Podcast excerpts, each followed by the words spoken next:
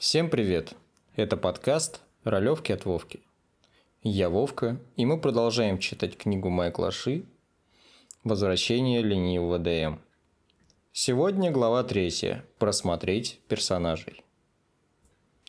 Насколько бы мастера не были увлечены глубиной сюжета игры, игрокам все равно ближе к сердцу их собственные персонажи.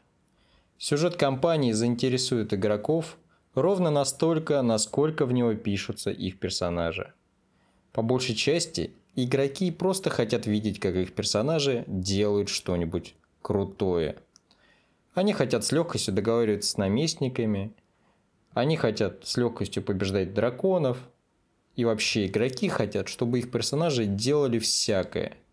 И мастеру необходимо помнить это, подготавливая игру.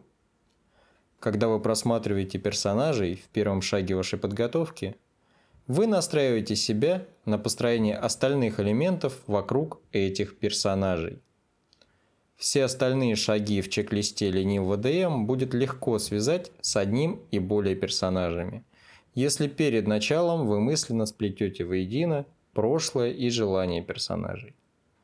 В процессе просматривания персонажей вам может прийти в голову идея о том, чтобы начать игру с того, что NPC из прошлого кого-то из персонажей вышел с ним на связь. Например, имея на руках информацию, в которой он заинтересован. Или, например, фантастические локации, которые опираются на прошлые персонажей. К примеру, древний храм, в котором монах когда-то обучался. Или, допустим, гетто в большом городе, откуда вышел плут. Секреты и зацепки также могут быть связаны с прошлым и желаниями персонажей. К тому же, подбор сокровищ напрямую связан с персонажами. Например, персонаж одного из игроков может найти необходимую ему вещь, которая будет связана сюжетно с будущей историей. Важно следить за персонажами.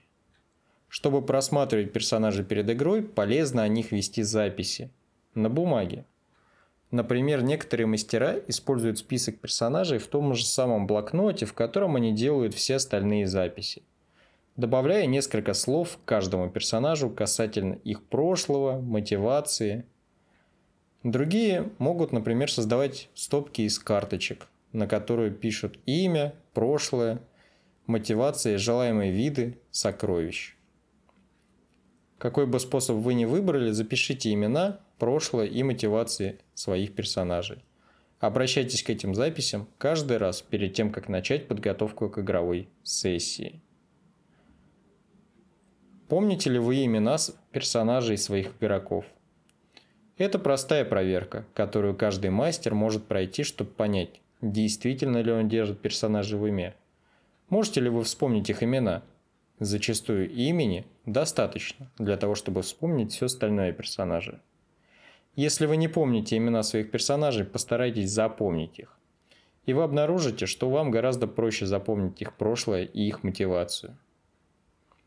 Вот вам чек-лист для просмотра персонажей. Пункт первый. Записать имена, прошлое и мотивации всех персонажей. Просматривать эти записи, чтобы настроить разум перед началом подготовки.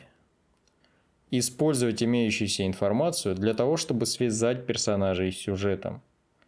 А также проверить себя, чтобы узнать, помните ли вы имена своих персонажей.